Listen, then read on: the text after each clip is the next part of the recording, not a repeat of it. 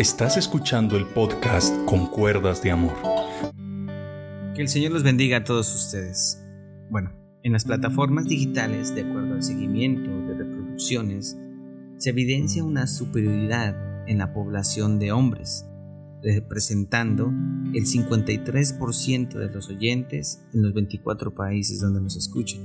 Esto me dice o me permite interpretar que el hombre quiere retomar el verdadero origen de la mentalidad de Dios en la vida de cada uno de los hombres. Vamos a tocar un tema que a los mismos hombres no les gusta que se les, digamos, se les vulnere o se les toque. Y posiblemente no me vean como un aliado al género masculino, porque la mayoría se han encargado de dañar el diseño original de Dios en el matrimonio.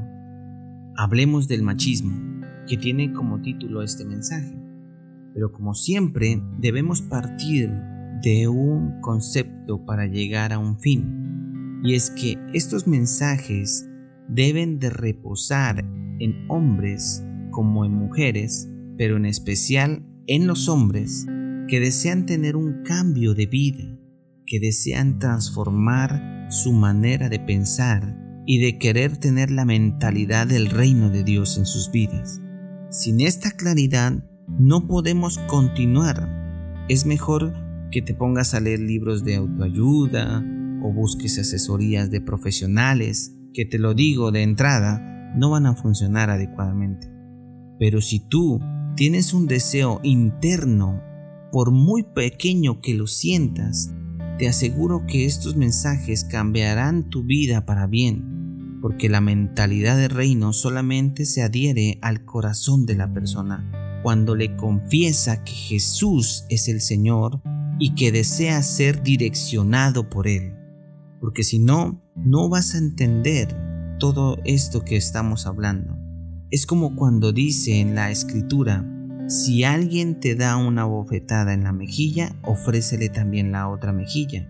Es fácil escucharlo, pero es difícil entenderlo. Entonces, si tu deseo es que Jesús empiece a trabajar en tu vida, te aseguro que vas por un muy buen camino. Definamos machismo.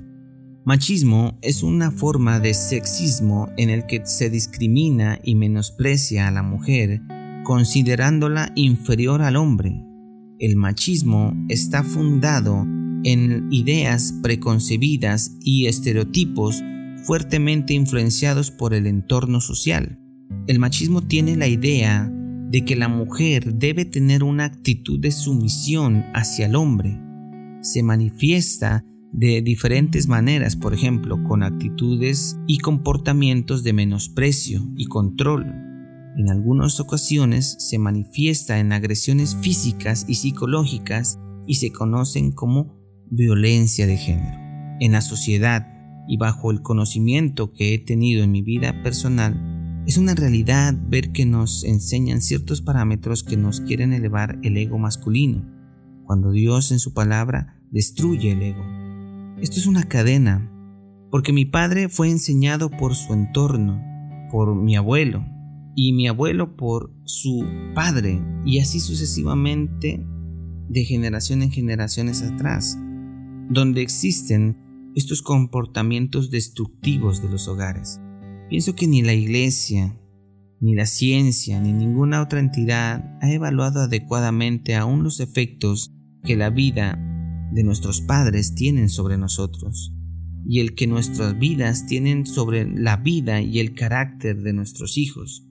Por eso Jesucristo vino a destruir las obras del mar, vino a destruir las cadenas que venían sujetando a nuestras generaciones. Veamos lo que dice las escrituras. En Efesios, el capítulo 5, versículos 28 y 29 dice así. Así también los maridos deben amar a sus mujeres como a sus mismos cuerpos. El que ama a su mujer, a sí mismo se ama, porque nadie aborreció jamás a su propia carne, sino que la sustenta y la cuida, como también Cristo a la iglesia. Tu esposa es muy importante en tu vida porque no solo estás unido a ella, sino que ella será la ayuda idónea que permita el crecimiento familiar en todas las áreas.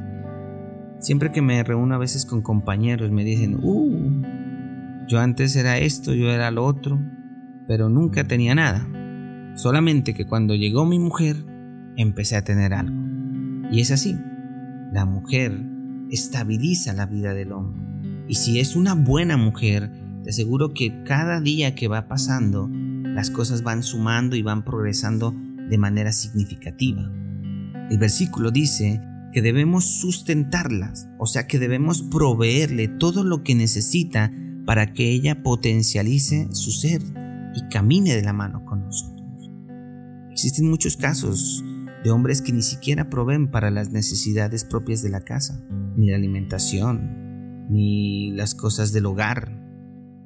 También existen hombres tacaños que no dejan dinero para sus esposas. Entonces ellas a veces le tienen que rogar para una toalla higiénica, para un esmalte o para un rubor. Como yo le digo a Lady, eh, mi esposa, el estuco.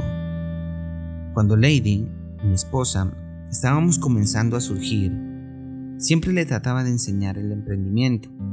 Mientras trabajaba en la BID como profesional de riesgos, ella empezó como buena profesora a nivelar niños. Cuando me di cuenta, ella ya tenía más de 20 niños nivelándolos ya ganaba más del salario mínimo con solo dos horas de trabajo diarias. Entonces la apoyé en todo lo que emprendiera, hasta que hoy tiene un hermoso jardín infantil que ha tenido hasta más de 70 niños a su alcance. Este es un pequeño ejemplo de los muchos hombres que han apoyado a sus mujeres a salir adelante. Porque te voy a hacer una pregunta. ¿Qué pasa cuando tú no estés? cuando por alguna circunstancia de la vida el Señor te lleve a su presencia y ya no estés en este mundo, ¿qué va a pasar con tu esposa? ¿Será que se va a quedar con todas tus deudas? ¿Se va a quedar con todos esos pasivos que dejaste? Cuando pasa esas cosas, muchas mujeres no tuvieron con qué continuar, entonces buscan cualquier hombre que les pueda brindar lo que tú dejaste de hacer. Recuerdo que cuando Dios nos regaló nuestro carro, le dije que quería que ella lo manejara. Y ella al principio no se miraba manejando, pero siempre la trataba de animar, hasta que un momento ella tomó la iniciativa. Y empezamos todos los días, después de las 10 de la noche, a veces hasta cansados de trabajar y todo eso, le dije, bueno, mi amor, vamos a manejar. Y así estuvimos sin falta un mes, todas las noches. Cuando menos lo pensé, ya andaba por el pueblo, ya andaba por otras ciudades, ya tomaba carretera, mejor dicho, ya se iba con sus amigas y hacía las vueltas o lo que antes tenía que pedirme a mí para que le ayudara, que la transportara, ella sola puede hacer sus propias vueltas. Entonces potencialicé eso en ella y lo puedo ver reflejado hoy en día porque tú construyes la mujer que quieres tener. Existen hombres que tienen el concepto de que si tú las enseñas a salir adelante o a enseñarle aspectos importantes, ellas se van a ir con otros hombres o te van a abandonar. Si usted, hombre, escogió una buena mujer para seguir un trayecto de vida, créame que esa mujer aportará y generará un beneficio importante en la familia. Por eso, hombre, antes de casarte tienes que tener la plena seguridad que lo que los une es el amor. Veamos lo que dice Colosenses en el capítulo 3, versículo 19. En la palabra de Dios para todos dice, Esposos, amen a sus esposas y no la traten mal. Destaco de esta porción de la Biblia la parte que dice, no la traten mal. Y esto no solo aplica a la parte física, cuando el hombre ataca a la mujer, cuando existe un hombre maltratador, insultante y destructivo, sino que también afecta a su parte anímica y de autoestima. Muchas veces la pone por debajo de todo. Le dice palabras ofensivas y obscenas como tonta, bruta, piense y similares palabras, como si el hombre fuese perfecto, cuando el único perfecto es Dios. A veces ella se siente violada por su propio marido porque no han tenido ese preámbulo para que ella pueda ser libre con su esposo en su intimidad. Por eso es más difícil hacer lo correcto que ser un machista. Un hombre así, un hombre machista, cualquiera lo puede ser.